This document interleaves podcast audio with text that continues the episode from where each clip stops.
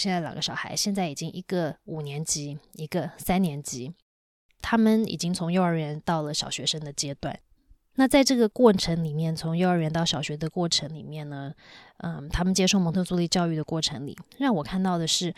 两个完全个性全然不同、发展速度不一样的孩子，在蒙特梭利这样子的教育环境里面，都能够长出很独特、很独特的自己。他们的眼睛呢，始终可以保持那种婴儿看世界的那种光芒，就是那种啊，人生世界真的是好美妙的那种光。他们还是一样很热爱学习，他们很喜欢去上学。那但是学校就跟人生一样啊，它其实真的不可能就是都完美的，都是好美好的。一定过程里面会遇到挫折，会遇到失败，会有自我质疑，也会遇到排挤。但是我觉得我可以从他们这个从小到现在的这个过程里面，一直看到他们的成长，他们的学习，然后他们慢慢其实在强化属于他自己的那个内在的力量。很多人会问我说，会不会很担心他们以后去衔接学校，或者是以后因为不是读传统的体制，所以对于考试这件事情好像没有一直被锻炼，是不是可能没有办法跟别人竞争去进好的大学？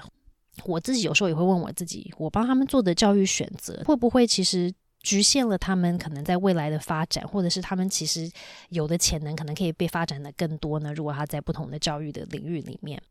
但其实我觉得，身为一个妈妈，我真的只能提醒我自己，我当下只能提供给他们我当下觉得是最好的。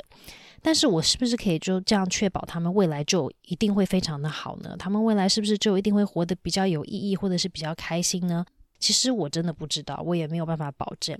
所以，当我难免会有那些质疑自己的教育选择的时候呢，我就会跟自己说，未来或是我的小孩可能人生会真的不顺利，也可能会很不开心。我觉得其实我帮他们做任何的教育选择，这个结果都有可能会发生，真的没有一个保证。